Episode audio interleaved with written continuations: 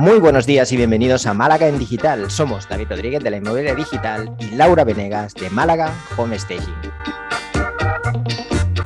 Bienvenidos y bienvenidas al episodio número 64, en el que, siguiendo con el episodio de la semana pasada, continuamos hablando sobre email marketing. ¿No es así, Lau? Así es, David. Me parece que el episodio anterior había quedado un poco justo y había tantos temas para hablar que qué mejor que hacer un segundo episodio y seguir hablando de email marketing. Ya cubrimos un poquito lo que era el copy. Hablamos un poquito de por qué es interesante tener una lista de contactos y, usar el email marketing como, marketing como una herramienta más, eh, pero nos falta un montón de cosas, nos faltan un montón de temas, ¿no? ¿Qué podemos hacer? Yo ya tengo mi, mi lista de contactos, tengo un tema interesantísimo para, compartirle a mi audiencia y además eh, me ocurre un título de ese email espectacular. Eh, pero ¿cuáles son los objetivos que podemos tener para, para usar ese email marketing? Bueno, tanto los objetivos como ese magnífico tema que tenéis, esa magnífica idea, deben partir un poco de la segmentación. Este yo creo que sería antes de entrar directamente en qué objetivos eh, podemos tener eh, y qué tipo de estrategia o de contenido vamos a crear para cumplir con ese objetivo, creo que es interesante que eh, veamos esa lista como pequeñas listas en una sola lista. Es decir, es posible que no, es posible que tengáis una única lista y que toda la lista pues, corresponda a una misma audiencia, con unos mismos intereses, pero en la mayoría de negocios siempre es posible segmentar un poco la lista y hacer pequeños grupos un poco más concretos con los que nos va a resultar mucho más fácil comunicarnos, porque bueno, tendrán, como hablábamos la semana pasada, una forma diferente de hablar, eh, tendremos una propuesta probablemente diferente que hacerles y nos resultará mucho más fácil pues, ser más concretos, eh, darles un mensaje que realmente les interese y conseguir esa apertura tan deseada del email.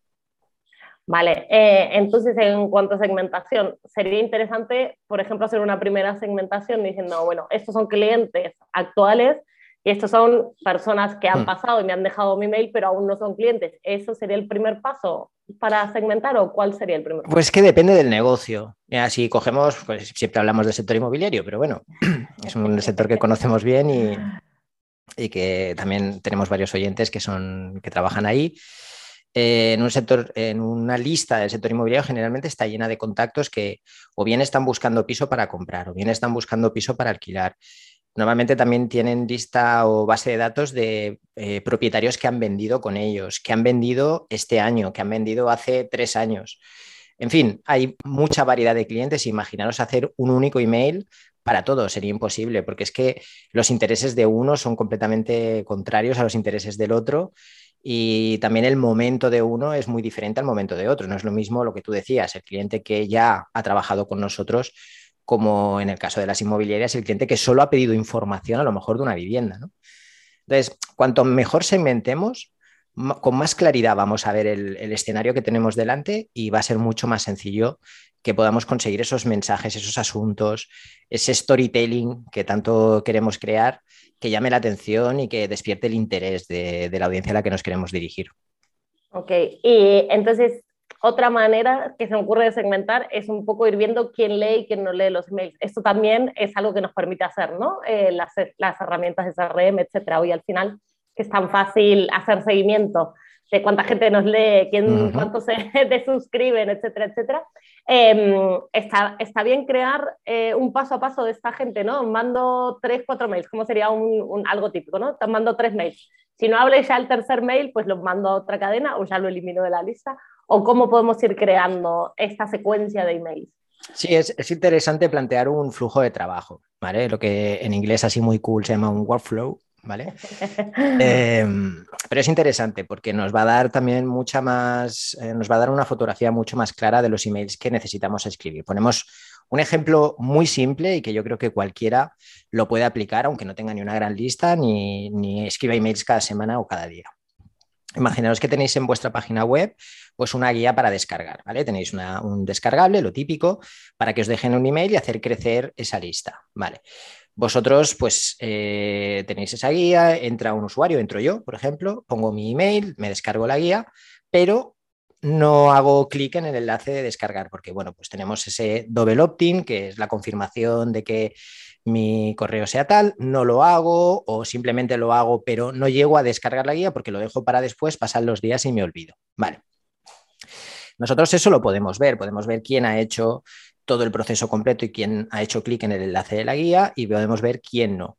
Bueno, pues obviamente, si vamos a mandar un segundo email, ese segundo email, para hacerlo bien, no debería ser el mismo para el que ha descargado la guía, al que le podemos decir, oye, ya que te descargaste la guía, quiero, por ejemplo, añadir una información adicional que creo que te va a resultar de interés, o de aquí a una semana vamos a hacer una pequeña, un directo en Instagram hablando sobre el contenido de la guía para resolver preguntas que nos han llegado.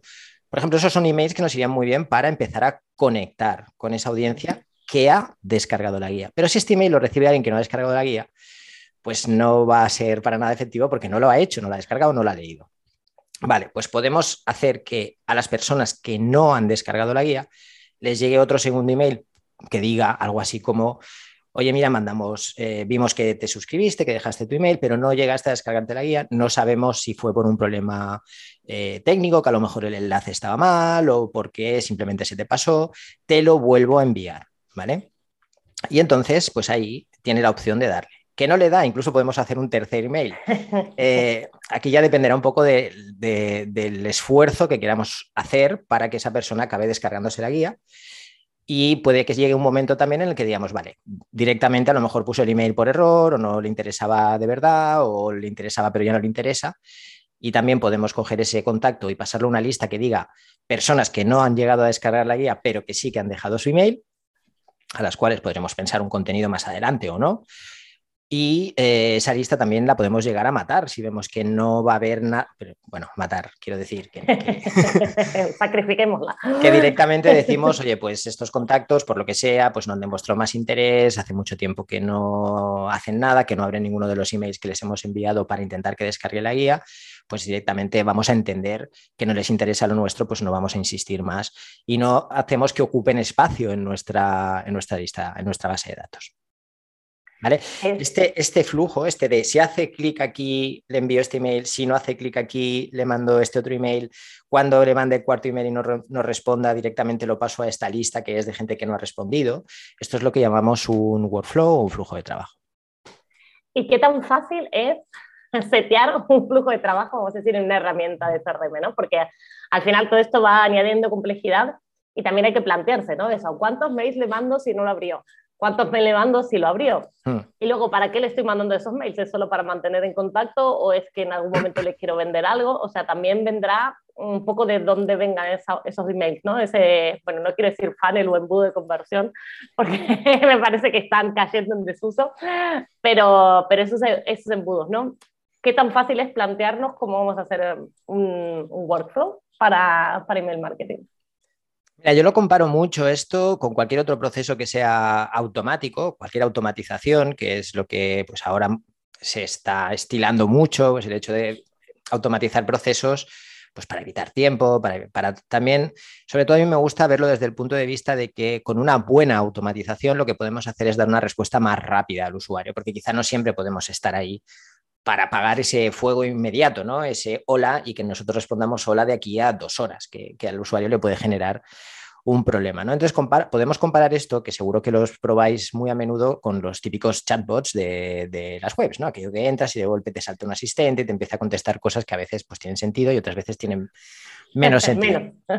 Exacto el hecho de que estas automatizaciones funcionen está directamente relacionado con la profundidad que le demos a esta automatización. Es decir, cuanto más trabajemos en el workflow, que el workflow no lo vamos, no tenemos por qué trabajarlo directamente, luego os dejar una herramienta para que esto lo podáis eh, hacer previamente y luego simplemente lo tengáis que configurar en la herramienta que estáis utilizando. Eh, que además se configura de forma bastante sencilla, solo tenéis que ir a buscar el apartado de automatización. Bueno, cada herramienta lo llama de una manera, pero siempre eh, está relacionado con la palabra automatización y ahí os va diciendo email 1, email 2 y podéis decir qué pasa si hace clic, si no hace clic. Está todo ya pensado para que esto lo podamos hacer, eh, aunque no hayamos tocado nunca una herramienta de este estilo. Em, lo que decía, el éxito de la automatización va a estar muy, muy relacionada, primero, con nuestro conocimiento del cliente, con la claridad del objetivo, que tengamos muy claro cuál es el objetivo final Y tercero, con el tiempo que destinemos a pensar en todo lo que puede pasar y todo lo que no puede pasar en cada email que enviemos. Si nosotros enviamos un email con cuatro enlaces, esa automatización se va a complicar por cuatro. ¿Vale? Si enviamos emails sencillos, emails con una sola llamada a la acción, con un objetivo claro y para una audiencia clara, va a ser mucho más fácil tener una, una, automatización, tener un flujo de trabajo ordenado y que responda a todas las posibilidades. Ha hecho clic, no ha hecho clic, lo ha abierto, no lo ha abierto, ¿vale? Eh, siempre va a ir muy relacionado con eso, con la complejidad y con la profundidad que le demos a nuestros emails. Bien, bien. Sí, hablamos la semana pasada de los mails cortos, digamos, bueno, no cortos, pero por lo menos claros y con una sola llamada a la acción, que eso, como estás diciendo, va a influir directamente en lo fácil o difícil que sea verificar el éxito o el fracaso mm. de esa campaña, ¿no? O de ese email. y es verdad, por lo general todos los emails que nos llegan tienen un solo link, ¿no? Eh, ¿Te has perdido mi video? Pues métete aquí. O el mismo link repetido, es decir, que, que tienes la misma, el mismo call to action o el mismo objetivo, pero en diferentes sitios del email. Eso también, eso también, aunque cada vez se ve un poquito menos, ¿no? Mm. Esto también es como es una moda y va cambiando tan rápido, eh, se empieza a ver un poco menos. Antes sí era como, bueno, si quieres saltar ya a esto, pum, te dejo el link. Si no, te cuento ya una historia y te lo vuelvo a repetir al final. Mm. Eh, eso, también lo, eso también lo vemos. Al final esto va mutando bastante rápido. La semana pasada nos dabas una herramienta para ir siguiendo algunas campañas, algunas campañas interesantes el que no lo escuchó, pues que se vaya al episodio anterior a, saber cuál era. Y, y, ahora lo que, bueno, a mí siempre mi miedo, porque no soy una persona que le encante pasar tiempo en el ordenador y, y trabajando sobre este, que es súper importante, ¿no? Porque si uno no hace bien el, el, workflow, no tiene ningún, no tiene ningún sentido luego eh, intentar rescatar esas estadísticas, ¿no? Pero además de de ver qué tan fácil es hacerla, cómo podemos decir si está teniendo éxito o no nuestra correspondencia con el cliente, ¿no? ¿Qué porcentaje podemos decir? Mira, la abrió un 80%, mm. bueno, eso seguro que es un éxito, pero se le abrió un 10%. ¿Cómo lo hacemos? Porque al final la conversión en, en Internet es diferente a lo que uno esperaría, ¿no? Creo que la conversión en, en, en compras de Internet, si llegas a un, un 1%, es una barbaridad. ¿No? Eh, entonces, ¿cómo sabemos en email marketing? Depende del sector. Ok, perfecto. La respuesta, la respuesta para es, es que no te puedo decir. Es que claro, cada sector, cada sector tiene una, un porcentaje de conversión eh, que se estima como no, no óptimo, pero medio, ¿vale? De hecho, hay muchas herramientas ya te están dando ese porcentaje, te dicen pues el porcentaje medio de tu sector, porque cuando nosotros nos damos de alta nos piden dentro de lo que es nuestra información, pues a qué sector nos vamos a dirigir o qué, en qué sector trabajamos, pues nos va a dar un poco una estadísca de pues el ratio medio de tu sector es del 30% de aperturas.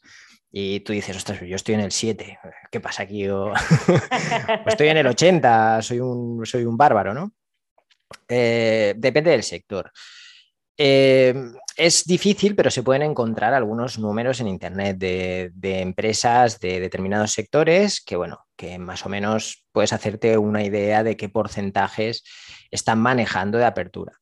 También pensar una cosa, o sea, una de las cosas que influyen, y esto creo que lo hablamos en el episodio de la semana pasada, es que el email marketing es una cuestión de tiempo, o sea, es una cuestión de ir trabajando, ir enviando mails, o sea, no, no es algo que yo mando un email mañana, nadie me conoce de nada o mi lista es una lista fría, tibia, y de golpe si me lo abren todos eh, perfecto y si no me lo abren es porque el email es malo, porque eh, no lo he hecho bien, por lo que sea. O sea, estamos hablando de que estamos enviando emails a una lista con la cual todavía no tenemos una relación, que no hay una, no se ha creado esa confianza y además estamos enviando, como ya dijimos también, un email a una persona que probablemente ese día ha recibido 50 emails más. Entonces, hay que tener cuidado con esto porque a veces, eh, a veces no, generalmente, a medida que vamos trabajando más la lista, a medida que vamos depurando más la lista, a medida que vamos eh, consolidando más nuestra relación con esa lista, el ratio de aperturas, pues tiene que ir o manteniéndose o creciendo o disminuyendo poco, porque siempre se van a ir incorporando nuevos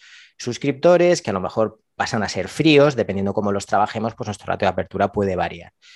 Eh, es difícil, es difícil establecer ese porcentaje. Es, desde mi punto de vista, es más sencillo decir, vale, yo he empezado a trabajar, he visto cómo aumentaba pues de un 15, un 20. Los primeros suelen tener un ratio de apertura grande, pero son nuevos, a lo mejor esa persona pues, no está acostumbrada a recibir emails tuyos y suelen abrirse mucho, ¿no? Pero bueno, he empezado con un 20, he, empezado, he seguido con un 25, estoy entre el 20 y el 30. Empiezo a enviar emails pues más eh, enfocados a la venta o intento vender un producto o un servicio o, o cambio el tono con el que me dirijo a mi audiencia y de golpe ese 20 pasa a ser un 15, el siguiente email pasa a ser un 10. Bueno, estamos viendo que quizá la nueva estrategia que estamos utilizando no acaba de funcionar. También podemos ver si eso es porque hemos incorporado, que a veces pasa, tenemos una lista de 500 personas y de golpe sumamos una lista nueva que hemos conseguido pues, a través de una campaña en redes sociales o lo que sea, y metemos 300 personas más. Y de golpe, pues cae en picado el ratio de aperturas porque esas 300 personas pues todavía no han entrado en la dinámica de abrir eh, los emails que nosotros enviamos. ¿no? Entonces, eh, cuidado con la analítica, nos, iremos basando para ver si vamos mejor, si nos mantenemos, pero que tampoco es, muy difícil establecer qué ratio de apertura es el óptimo cuál es bueno y cuál es malo. Yo ratios del 80% no he visto.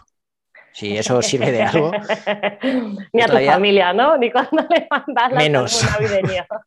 menos, en mi familia menos. En mi familia el ratio es cero. Pero, eh, en serio, o sea, no nos volvamos locos. ¿no? no enviamos un email, lo tiene que abrir todo el mundo, ni muchísimo menos. Ratios que suelo ver: 30, 35, 40. Yo cuando tengo un 40% de ratio de apertura, que es casi la mitad, estoy contento, estoy bastante contento, pero yo me muevo sobre todo en el sector inmobiliario, bueno, sobre todo no, solo y exclusivamente en el sector inmobiliario. En ese sector, esos ratios del 30, 35, 40 veo que se repiten con diferentes listas, con diferentes empresas, con diferentes campañas. siempre estamos ahí entre el 20 y el 40, dependiendo del, servicio y, de la relación que tenga la empresa con su lista, si son listas muy frías, si son menos frías, ¿vale?